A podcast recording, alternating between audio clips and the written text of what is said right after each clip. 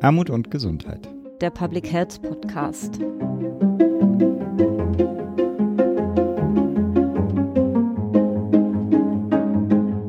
Ja, herzlich willkommen zur ersten Folge des Podcastes Armut und Gesundheit, der Public Health Podcast. Wir sitzen heute in neuer Konstellation zusammen. Für das Kongressteam wieder dabei meine Kollegin Astrid Matten. Hallo Astrid. Hallo. Und ich bin Maren Janella. Und wir haben heute Gäste, und zwar zwei Kolleginnen aus dem Programmkomitee Gender Aspekte in Public Health. Einmal Petra Bejank. Hallo Petra. Ja, hallo Mar. Und einmal Anne Starke. Hallo Anne. Hallo.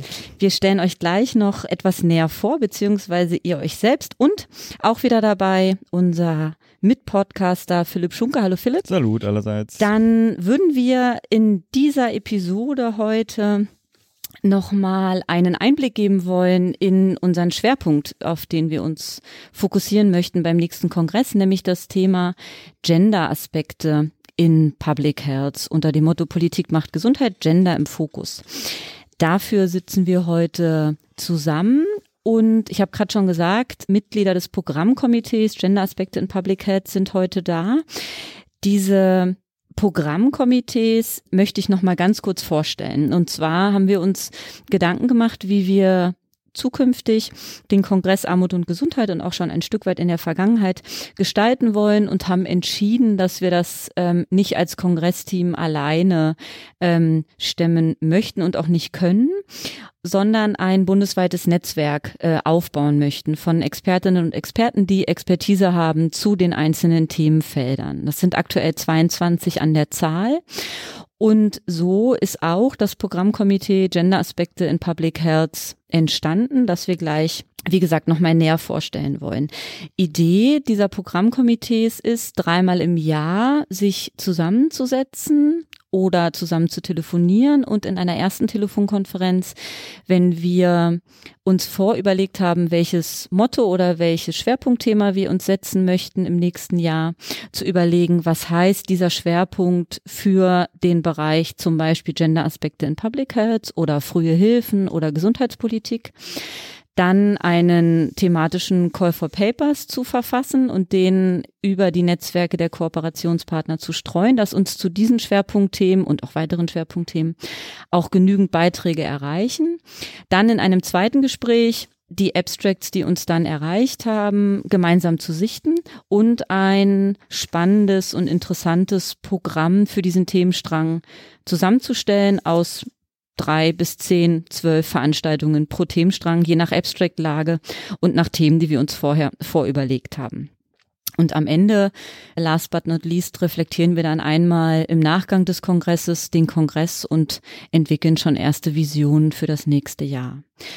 Und das machen wir dankenswerterweise mit ganz tollen Kolleginnen und Kollegen zusammen. Und zwei davon sind heute da. Und Astrid, magst du die Kolleginnen nochmal vorstellen, die heute nicht da sind? Das mache ich. Und zwar besteht das Programmkomitee aus fünf Personen und heute leider nicht dabei sein können sind Professorin Dr. Regina Brünett, die ist Professorin im Fachbereich Sozial- und Gesundheitswesen der Hochschule Ludwigshafen am Rhein. Dann gehört dem Programmkomitee an Professorin Dr. Gabriele Dennert von der Fachhochschule Dortmund, die dort die Professur innehat für Sozialmedizin und Public Health mit Schwerpunkt Geschlecht und Diversität. Und sie ist Mitinitiatorin des Netzwerks Sexuelle und geschlechtliche Diversität in Gesundheitsforschung und Versorgung. Und last but not least, Professorin Dr. Daphne Hahn. Sie lehrt Gesundheitswissenschaften und empirische Sozialforschung an der Hochschule Fulda und war sieben Jahre lang Bundesvorsitzende von Pro Familia.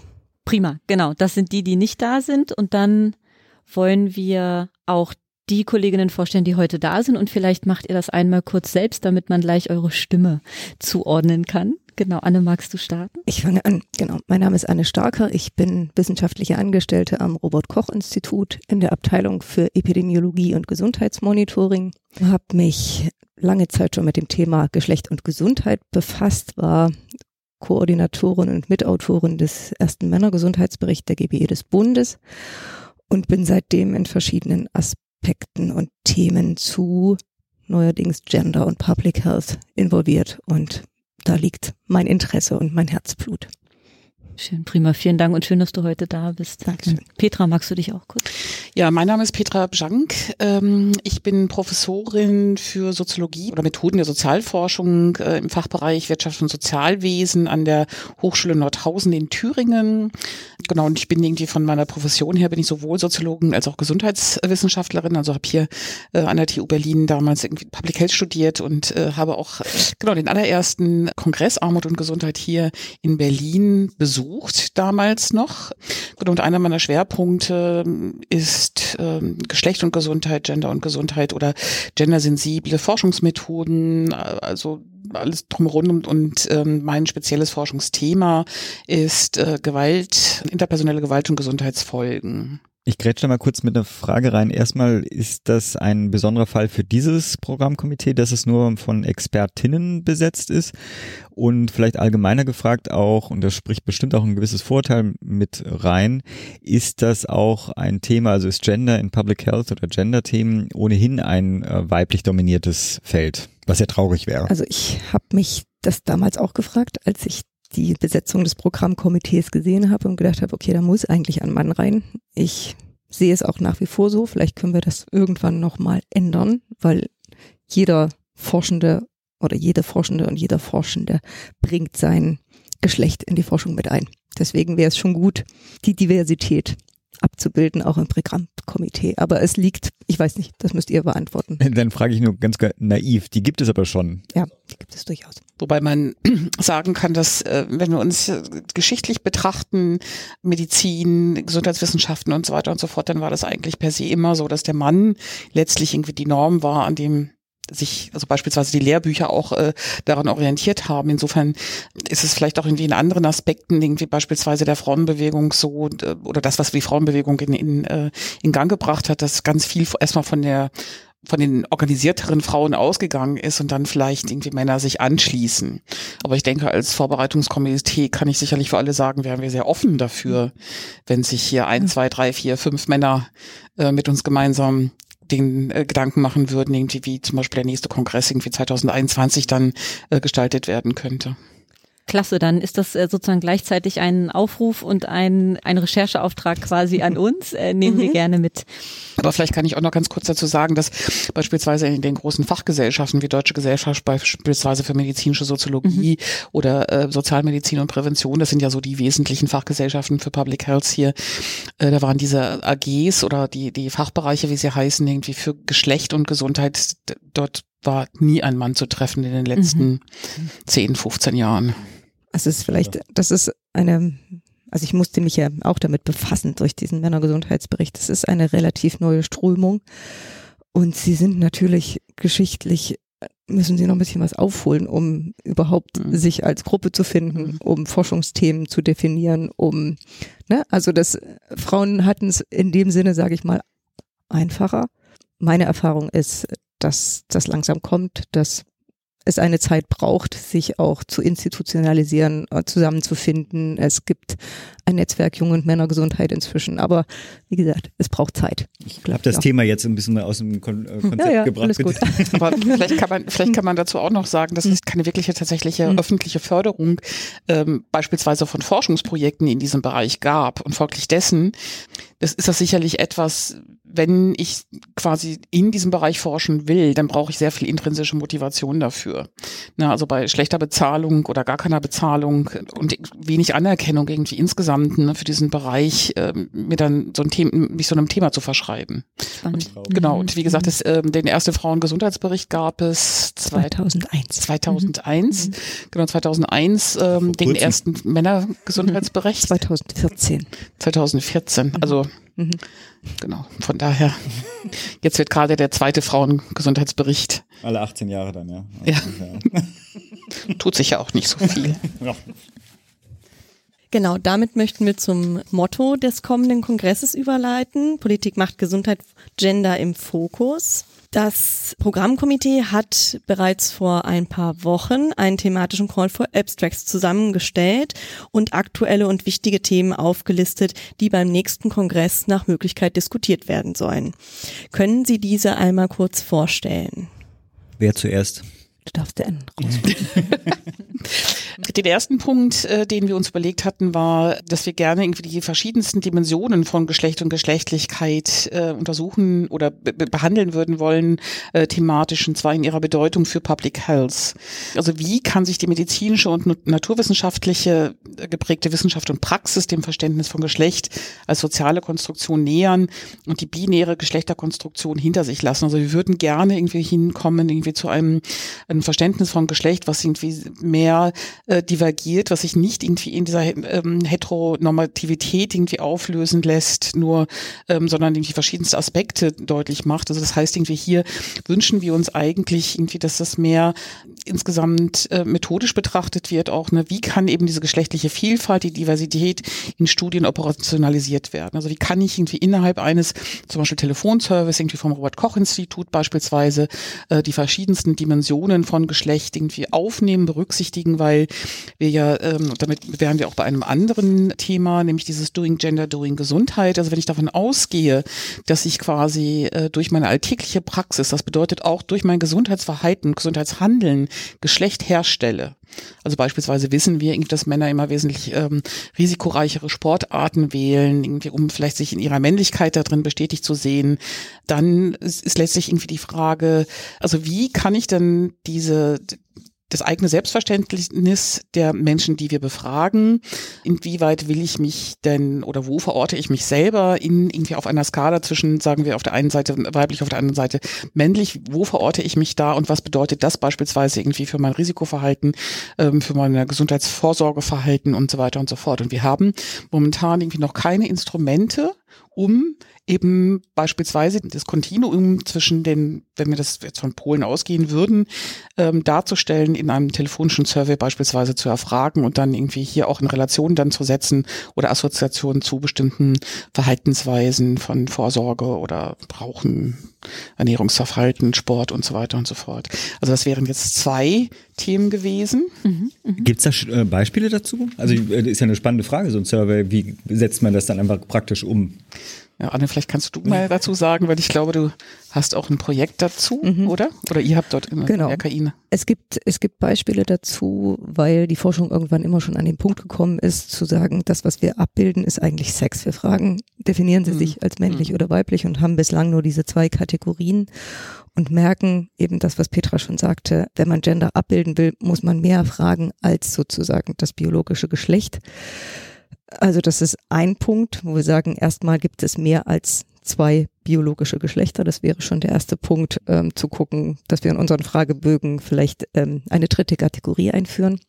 Und das zweite wäre eben zu sagen, wenn man Gender wirklich gut abbilden will, muss man eben dieses Doing Gender irgendwie einfangen. Mhm. Und da ist die Forschung meiner Meinung nach noch sehr am Anfang. Mhm. Und vielleicht kann uns hier Praxis aber helfen, im Austausch zu, zu treten und zu sagen, okay, unsere Erfahrung nach mit Geschlecht im, im praktischen Alltag ist die und die, macht's doch mal so und so. Mhm. Aber das ist ja immer das Spannende bei diesen Kongressen, dass, dass verschiedene Aspekte Forschung, Praxis, Politik zusammenkommt und versucht, ähm, eine Lösung zu finden. Mhm. Genau. Ein weiterer thematischer Schwerpunkt, der mir auch sehr am Herzen liegt, ist das Thema Geschlechterforschung und Intersektionalität. Mhm. Hier geht mal, ich lese erstmal die Frage vor, wie kann Intersektionalität als Forschungshaltung in Public Health nachhaltig verankert werden und wie kann die Public Health Wissenschaft von der Geschlechterforschung lernen? Also hier ist ja für mich das Spannende, dass man gucken muss. Also Intersektionalität bedeutet Überschneidung und Intersektionalität und Ungleichheit, also dass es verschiedene Aspekte gibt, die zu Ungleichheit führen. Und das ist beispielsweise bei Geschlecht, dass das Geschlecht ja unmittelbar auch mit dem, mit dem Sozialstatus, mit dem Einkommen, mit der beruflichen Stellung äh, in Verbindung steht und dass man das eigentlich nicht getrennt anschauen kann. Also dass man sagt, das Geschlecht hat Einfluss auf das und das, sondern dass man ja sehen muss, wir bewegen uns in einem Rahmen und diese, diese Überschneidungen sind eigentlich das Wichtige, um irgendwo hinzukommen, diese Ungleichheiten aufzulösen. Und da müssen wir näher hinschauen.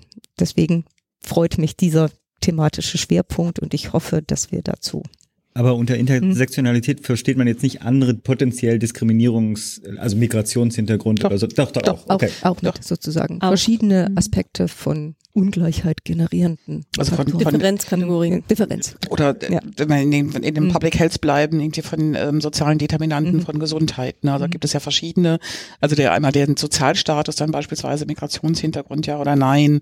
Dann die verschiedensten Dinge, die, die, die oder Faktoren, die wir, Determinanten, die wir jetzt auch schon aufnehmen oder aufgenommen werden, irgendwie in den Gesundheitswissenschaften, wenn wir beispielsweise das, das Gesundheitsoutcome von bestimmten ähm, Faktoren versuchen einzuschätzen, welchen Einfluss ähm, da bestimmte Dinge haben könnten.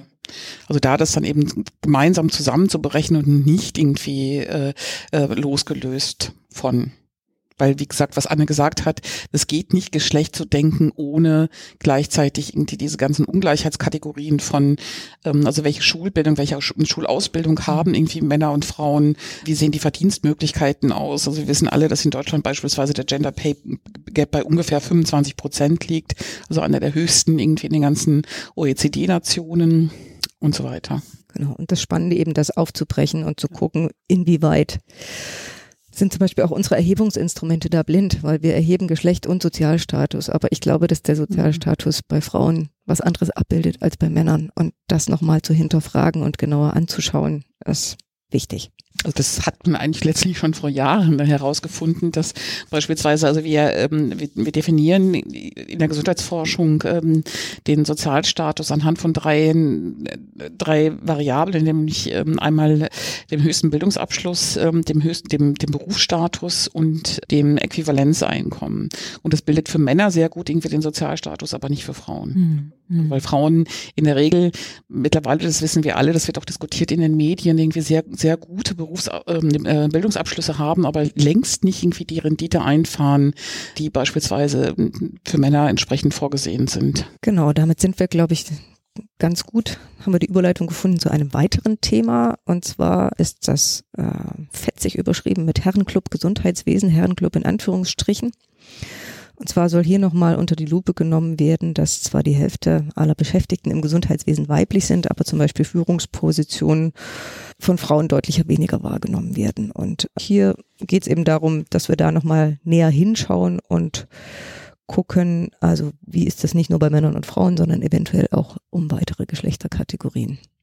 Was sich da gut auch dran anschließt, ist der nächste thematische ähm, Fokus, nämlich professionelle Sorgearbeit. Ähm, also wenn wir uns anschauen, dann äh, ist es so, wenn wir auf der einen Seite finden wir sehr viele Männer in den höheren Positionen im Gesundheitswesen und wenn wir uns aber genau anschauen, wer macht denn dann eigentlich irgendwie wirklich tatsächlich die sozusagen diese Sorgearbeit, diese Arbeit am Bett, am Pflegebett und so weiter und so fort. Wer pflegt denn eigentlich oder wie ist irgendwie die Geschlechterverteilung im, in der Gruppe irgendwie der Pflegenden? Ähm, der professionell Pflegende, dann können wir feststellen, dass es hier eben sich die tradierten Geschlechterverhältnisse widerspiegeln, irgendwie in diesen Anteilen von Frauen und Männern in diesem Bereich. Ähm, und hier ist denn die Frage, die wir uns stellen, welche Maßnahmen bedarf es, um eben diese Geschlechterordnung in diesem Bereich aufzubrechen und professionelle und auch private Care-Arbeit äh, gesellschaftlich so aufzuwerten oder eben auch so anzuerkennen, also sowohl einmal finanziell oder wenn wir daran denken, irgendwie in eine Richtung geht ja auch irgendwie diese ganze Akademisierung irgendwie der Gesundheitsberufe, die ja damit einhergeht ja auch eine Anerkennung irgendwie dieses, wie, wie wichtig diese Tätigkeiten sind innerhalb unserer Gesellschaft. Ähm, also hier eben die Frage, wie können, kann das aufgebrochen werden, diese tradierte Aufteilung zwischen den Geschlechtern, also die Führungspositionen haben irgendwie die Männer und die Drecksarbeit im wahrsten Sinne des Wortes machen die Frauen. Hm. Sehr spannend auch, ja. Das welchen Einfluss hat Diskriminierung von, also von Personen, die nicht heterosexuell sind, auf deren Gesundheit? Also inwieweit nee, wird das als, nee. als soziale Determinante nee. überhaupt anerkannt? Das wird ja teilweise gar nicht erhoben, hat ja aber mhm. einen Einfluss. Ja. Also nicht heterosexuell sein mhm. als so, soziale Determinante ähm, teilweise noch gar nicht angekommen ist. Also mhm. Also man wird immer mhm. eigentlich die geschlechtliche Orientierung wird teilweise gar nicht abgefragt, obwohl das natürlich einen Einfluss hat auf Gesundheit und auf mhm. ähm, in allen möglichen Lebenslagen ja auch eine Rolle spielt. Aus Benachteiligung oder Diskriminierungsaspekten finde ich es wichtig, es nach oben zu tun, aber sozusagen, was ist mein persönliches unter Public Health Aspekten mhm Hm. Es ist immer zwei, zwei, Mhm. zwei Hm. Herzen in meiner Brust, wo ich sage, will ich jetzt wirklich, dass Sex oben steht sozusagen Mhm. als, Hm. als Raster für alle Mhm. Ungleichheit oder ist es nur ein Aspekt, den ich eventuell besser abfragen muss? Wir fragen immer noch, sind sie männlich, weil ich glaube, demnächst gibt es ein drittes Kästchen, aber sonst. Kann man das nicht als Skala eigentlich machen? Also ich meine, Ja, oder wird Das Kontinuum. Also ich meine, selbst das Problem ist ja beim Kontinuum, dass ja schon immer noch eine äh, binäre. Entscheidung ist. Mhm, stimmt, Aber trotz Endmole. alledem, es wäre äh, spannend, also ich fände es spannend, wenn ich so ein Ding habe, wo ich nicht Mann ankreuzen kann, sondern so, ja, so 80 Prozent. Ich verstehe mich jetzt nicht als irgendwie äh, Prototyp des äh, YY-Manns. Ja, dann müsstest du sozusagen aber auch noch deine Definition von, was sind die Definitionen für diese 80 Prozent? Und ich denke ja auch immer, pff, lass uns weg. Ja.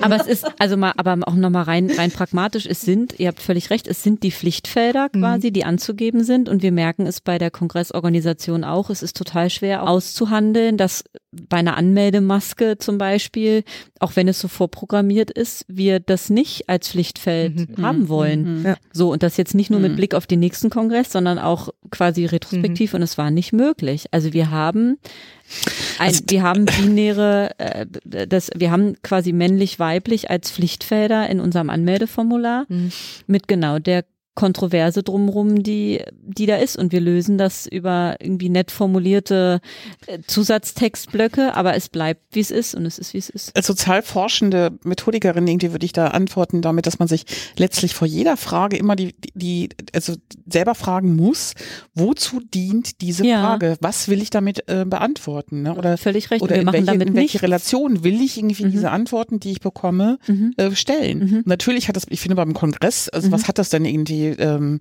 warum muss ich das wissen?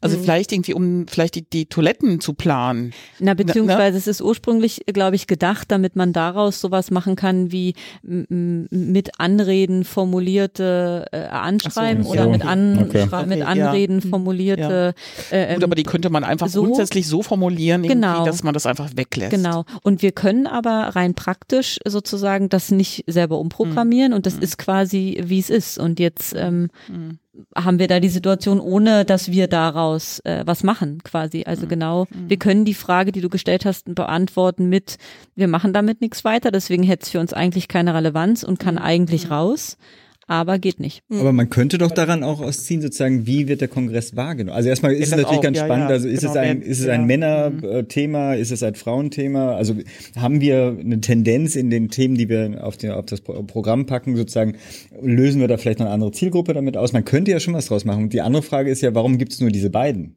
Also, weil das ist ja, ist das nicht schon beim Pass hat man sogar schon die Möglichkeit irgendwie? Drei, Ja, ja. eben, also da müsste man doch zumindest als so ein fortschrittlicher Kongress dann die Nummer drei noch irgendwie reinpacken. Aber Aber zu der Frage, warum nicht als Kontinuum abfragen, dann ist dann aber die Frage zum Beispiel, was will ich damit? Ne? Also wenn es mir beispielsweise darum geht, irgendwie soziale Ungerechtigkeit ne, entlang irgendwie dieser Sozialstrukturkategorie Geschlecht festzumachen, dann denke ich, dann brauche ich vielleicht zwei bis drei.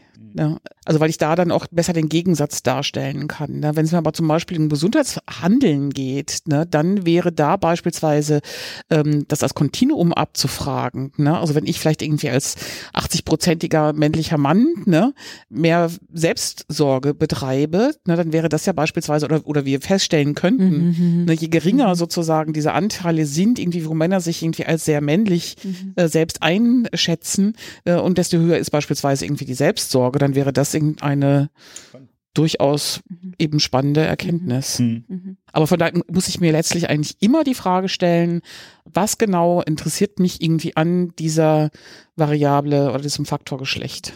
Na, und ich finde schon an den Stellen, an denen es quasi um die reine binäre Geschlechtlichkeit geht. Philipp, wenn ich zum Beispiel an unseren, wir sind, kommen beide aus der Pflege, zum Beispiel an so klassische medizinische Phänomene denke, wie, ich weiß, das wird, Mhm. das Beispiel wird oft bemüht, aber ich finde, es hat weiterhin eine hohe Relevanz, dass sich bestimmte Symptomatiken von Krankheitsbildern eklatant unterscheiden zwischen Männern und Frauen. Und da gibt es keinen anderen Einflussfaktor als der, dass sich das unterscheidet, weil es sich bei Frauen anders darstellt als bei Männern Herzinfarktsymptomatiken als Beispiel.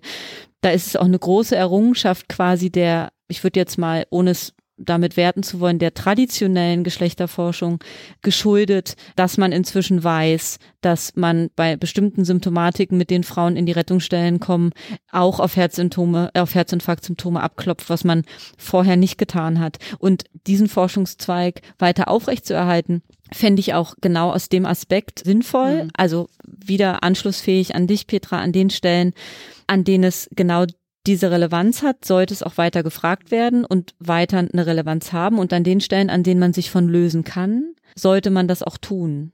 Bei dem Aspekt, den du ansprichst, das ist ja dann auch eine Frage von unter Umständen Leben und Tod. Ja. Aber was ja. macht eine Trans- oder Interperson in dem Fall? Mhm. Da sind Weil wir bei einem wesentlichen Aspekt, mhm. einem weiteren äh, Fokus irgendwie mhm. unserer ähm, unseres Calls, nämlich dass wir irgendwie diese äh, geschlechtliche Diversität auch irgendwie und die Gesundheit von Trans- und Interpersonen auch mit aufnehmen wollten, irgendwie als Vorbereitungsteam. Mhm. Und also bislang kann man sagen, ist irgendwie dieser ganze Themenbereich, ne, also wie gestellt sich die Gesundheit von äh, Trans- und Interpersonen oder auch ähm, homosexuellen Personen, also jetzt, das ist ja bei weitem noch überhaupt nicht weitgehend erforscht. Ne? Also genau, was du eben gerade gesagt hast, ähm, was bedeutet das denn eigentlich? Ne? Oder weil man kann natürlich auch sagen, dass beispielsweise aufgrund irgendwie des biologischen Geschlechtes eine andere Verstoffwechslung stattfindet, beispielsweise von Medikamenten und so weiter und so fort. Und dann ist aber die Frage äh, bei einer Person irgendwie, die vielleicht irgendwie aus verschiedenen männlichen, weiblichen Teilen sich zusammensetzt. Ne? Also genau, wie ist das denn da eigentlich? Ne? Also wie vollziehen sich da allein physikalische Prozesse? Und das ist bislang überhaupt nicht erforscht und folglich dessen ist eben ein weiterer Schwerpunktthema irgendwie auf diesem äh, oder in unserem Call geschlechtliche Diversität, also Gesundheit von Trans- und Interpersonen einmal und äh, dann auch der andere Aspekt irgendwie Heterosexismus, Heteronormativität und Marginalisierung nicht heterosexueller Lebensweisen. Also inwieweit sie eben als soziale Determinanten von Gesundheit anerkannt sind, wie diese Lebensweisen in der Gesundheitsforschung berücksichtigt werden und welchen Einfluss eben gerade diese Marginalisierung der Lebensweisen, mhm. also dass sie gar nicht anerkannt sind oder nicht gesehen werden, nicht berücksichtigt werden, ähm, was, was hat das für einen Einfluss auf die Gesundheit von Lesben, Schulen, bisexuellen und weiteren nicht heterosexuellen Menschen? Mhm. Also von daher, und wir kann doch durchaus feststellen, irgendwie in der Gesundheitsforschung, dass es hier ähm, mittlerweile eine größere Offenheit gibt, mhm. irgendwie für dieses Thema. Und insofern ist es doch schön, dass wir das aufgenommen haben in unseren Call. Daumen hoch werden hier gezeigt. ganz, äh, ganz bunt tatsächlich, ein ganz ja. breiter Strauß an, an Themen und wenn ihr euch jetzt mal in die Situation versetzt, ihr seid im März auf dem Kongress, seid in den Panels, wir haben Abstracts erhalten zu diesen einzelnen Themenschwerpunkten. Was würdet ihr euch wünschen, was am Ende aus den Diskussionen rauskommen soll? Also ein wesentlicher ähm, Erfolg von Armut und Gesundheit ist, bestimmte Themen in die Öffentlichkeit zu tragen. Und das, was ich mir wünsche oder was ich ja auch erhoffe und wovon ich fest ausgehe, dass mit diesen Themen, die wir eben gerade genannt haben, A, sozusagen sie in die Welt gehen und B, dadurch eine Sensibilität für diese Themen geschaffen wird. Es wird vielleicht noch nicht überall dazu kommen, dass wir Ungleichheit abschaffen. Aber der erste Schritt auf dem Weg dahin ist ja, sich eines Problems bewusst zu werden. Und dafür hoffe ich, dass wir das erreichen können. Ich kann mich da anschließen also seitdem der Kongress so groß geworden ist, oder das Schöne an dem Kongress ist ja auch, dass sich dort immer Wissenschaft mit der Praxis trifft und auch der Politik. Und das heißt irgendwie, wenn es uns gelingt, äh, diese bestimmte Themen in die Welt zu bringen oder zu platzieren, dann wünsche ich mir natürlich auch irgendwie, dass die Politik diese Themen auch aufnimmt und beispielsweise in entsprechenden Forschungstöpfen, äh, wie die ausgestaltet sind oder welche Themen dort behandelt werden, dass wir diese Themen dort finden weil das meiner Meinung nach doch durchaus sehr wichtige Themen rund um dieses Thema Geschlecht, Gender äh, und Gesundheit sind. Hm. Hättet ihr einen Wunsch an einen teilnehmenden Kreis? Also gerade mit Blick auf dieses Thema, was ja die längste Tradition hat eigentlich beim Kongress Armut und Gesundheit. Der erste hatte schon das Thema der alleinerziehenden Frauen ja als als Schwerpunkt. Und die teilnehmenden Struktur hat sich ja sehr verändert in den letzten Jahren. Petra, du warst mhm. 1995 ja schon dabei. Hättet ihr da einen Wunsch? Also ich würde Und wenn mir wünschen, ja, nochmal mit anderen diskutieren, quasi. genau. ich würde mir wünschen, dass äh, die Politik nicht nur zu den Grußworten da bleibt, sondern länger. Mhm. Auch zu den Abschlussveranstaltungen. Und ähm, in den letzten Jahren war das ja immer so, dass irgendwie aus den so einzelnen äh, Panels auch immer Forderungen heraus irgendwie formuliert worden sind und so und irgendwie auch so lange da bleiben würden, um sich diese Forderungen anzuhören und mitzunehmen in ihre alltägliche politische Praxis. An welchen Politikzweig denkt man dann eigentlich da? Also reden wir von Gesundheitspolitikern oder eigentlich allen? Also ich könnte, das ist ja ein Querschnittsthema, ne? Okay. Ja, mhm. ja, also als Public Healtherin würde ich sagen, Public Health Gesundheitswissenschaften ist irgendwie, oder Gesundheit ist irgendwie ein, ein, ein, ein Thema, was alle anbelangt. Das ist belangt sowohl irgendwie Verkehrspolitik, irgendwie Umweltpolitik, Sozialpolitik, äh, was auch immer. Also gehört es mit dazu und folglich dessen äh, wäre es natürlich zu wünschen, irgendwie alle äh, die verschiedenen äh, Vertreter, Vertreterinnen irgendwie dieser Politikbereiche würden auch kommen und zuhören. Das stimmt. Also wenn man diesen Health and All Policies Ansatz verfolgt, dann wäre es eine Pflichtveranstaltung, eine Pflichtfortbildung für mhm. alle Politikbereiche und ja auch dahingehend mal kleinere Brötchen zu backen, würde ich mir auch wünschen. Ich meine, für alle gesundheitspolitischen Sprecher aller Parteien denke ich mal, man kriegt nie so komprimiert, so kompakt in drei Tagen oder in zwei Tagen aktuelle Probleme präsentiert. Und das wäre ein Wunsch an den Teilnehmerkreis und eben auch aus den Calls, die wir hier formuliert haben, dass wirklich auch Gender in der Vielfalt dort vertreten ist, die Meinung mit einbringt und uns als Forschenden, so kann ich jetzt nur für mich sprechen, eben auch sagt, mach mal deine Hausaufgaben oder das und das wäre noch zu tun. Das wäre so mein Wunsch. Als Professorin wünsche ich mir natürlich auch, dass irgendwie auch durchaus viele Studierende kommen mhm. ne? ja. ähm, und auch diese Vielfalt der Themen mit aufnehmen, sich davon inspirieren lassen, äh, diese Ideen weitertragen, weil letztlich irgendwie ist das ja sozusagen unsere Zukunft. Mhm. Also diejenigen, die heute studieren, irgendwie, die werden irgendwann später vielleicht mal Gesundheitspolitik oder andere Formen von Politik auch mitgestalten. Ich will das Konzept jetzt nicht auseinanderbringen, aber ich fand es ganz spannend. Du hattest gerade erzählt, dass 95, als es anfing, war es noch das ähm, Frauenthema, wie war es? Ähm, alleinerziehende, Mütter. Mhm. Wie hat sich denn das Thema eigentlich über die letzten 25 Jahre entwickelt? Da kann ich jetzt, ich habe, also ich war nicht auf jedem Kongress. ja. ähm, ich weiß noch, dass irgendwie damals war, genau, alleinerziehende Mütter war ein, ein Schwerpunktthema, aber auch Wohnungslosigkeit war ein Schwerpunktthema. Dann ähm, beispielsweise Migration, die Gesundheit von Illegalisierten ähm, beispielsweise war auch immer ein großes Thema. Gute ähm, Zwischenfrage auch immer mit dem, mit dem Blick auf Geschlecht oder ist das neu? Also, dass wir jetzt Nein, sagen, okay, Gender ist Querschnitt. Ja, ist, also das, das zieht ja. sich durch alle, weil es eben nicht zu trennen ist. Das ist neu. Mhm. Also es gab immer sicherlich irgendwie einen Bereich, äh, der sich mit Geschlecht und Gesundheit oder Gender und Gesundheit auseinandergesetzt hat oder Frauengesundheit auseinandergesetzt hat. Aber äh, dass beispielsweise diese einzelnen Themen wie Wohnungslosigkeit oder äh, Migrationsbiografie oder so etwas in der Art, was, was bedeutet das für Frauen, was bedeutet das für Männer in der, auch in ihrer Gesundheitsversorgung? Oder beispielsweise, wenn wir daran denken, irgendwie illegalisierte Schwangerschaft, also können wir beispielsweise davon ausgehen, dass jede Schwangerschaft in der Illegalität irgendwie eine Risikoschwangerschaft ist ist. Ne? Und zwar, also solche Dinge wurden nicht so explizit und für jedes irgendwie dieser großen Themenfelder auch auf Geschlecht runtergebrochen. Mhm. Deswegen, das muss ich nochmal sagen, bin ich ganz genau. froh, auch über diesen Fokus des mhm. Gesamtkongresses, das zum Anlass zu nehmen und nochmal darauf hinzuweisen, wie allumfassend Gender in diese Bereiche mit ein, also mitwirkt. Und das vielleicht noch in Ergänzung, Petra, das äh, mit auch ein Hintergrund, warum wir quasi mit euch zusammen diesen Themenstrang jetzt gestalten wollen, weil er quasi einen ganz schönen Wandel auch durchlebt mhm. hat von diesem ersten Fokus auf Alleinerziehende über Frauengesundheit hieß der Themenstrang, dann hieß er mal Frauen- und Männergesundheit, dann hieß er Gender und jetzt heißt er Gender Aspekte in Public Health und das ist ja quasi auch der Verdienst der vielen Engagierten ähm, in dem Bereich, unter anderem euch, dass wir das quasi jetzt ein Stück weit nochmal anders systematisieren können und äh, multiperspektivisch einfach auch über die nächsten Jahre hoffentlich in der Kooperation mit Männern zukünftig auch gemeinsam im Programmkomitee einfach gucken können, wie, ähm, wie lässt sich da beides verbinden, quasi deutlich zu machen, dass Gender ein Querschnittsthema ist, dass das aber nicht heißt, dass das Gender im Zweifel irgendwie hinter und hinten runterfällt, so was ja immer die Gefahr ist quasi bei, bei Querschnittsthemen, mhm. sondern mhm. dass, dass ihr als Verfechterinnen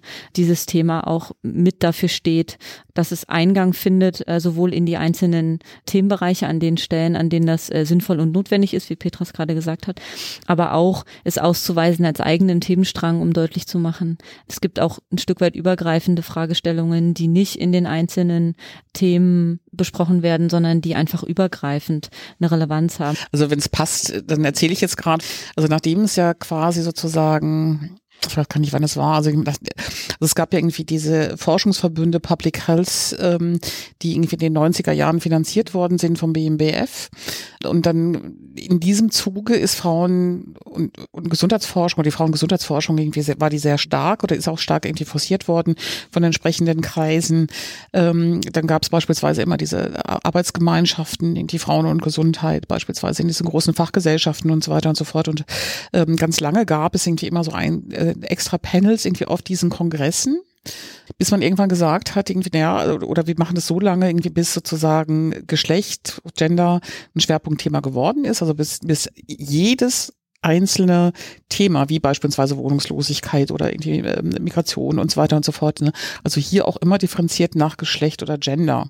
Wenn man sich das anschaut, dann kann man sagen, dass das nicht wirklich tatsächlich funktioniert hat. Insofern bin ich sehr froh darüber, dass ähm, der Kongress Armut und Gesundheit jetzt nochmal explizit irgendwie dieses Thema mit aufnimmt und eben mit einer Aufforderung an alle äh, ähm, Kongressteams irgendwie dieses das, das Thema auch wirklich tatsächlich so ernst zu nehmen und das quasi auf ihre Felder ähm, anzuwenden. Und ich finde auch, dass, dass das gut ist, im nächsten Jahr, den 8. März, zu nutzen, ähm, an dem der Kongress starten wird, um genau diese Fragestellungen mit in den Fokus zu legen und kann aufrufen oder möchte aufrufen, da mitzumachen, einen Blick in das Diskussionspapier zu werfen, wo wir den Bereich Gender nochmal insgesamt eingefasst haben oder es versucht haben, in den Schwerpunkt des, äh, des Kongresses allgemein und dann hoffentlich natürlich ähm, sehen wir viele von Ihnen und euch auch im März auf dem Kongress Armut und Gesundheit 8. bis 10.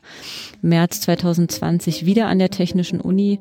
Und in diesem Sinne möchte ich Danke sagen für die Runde heute, aber auch für das Engagement im Programmkomitee und bis ganz bald. Tschüss. Tschüss. Tschüss.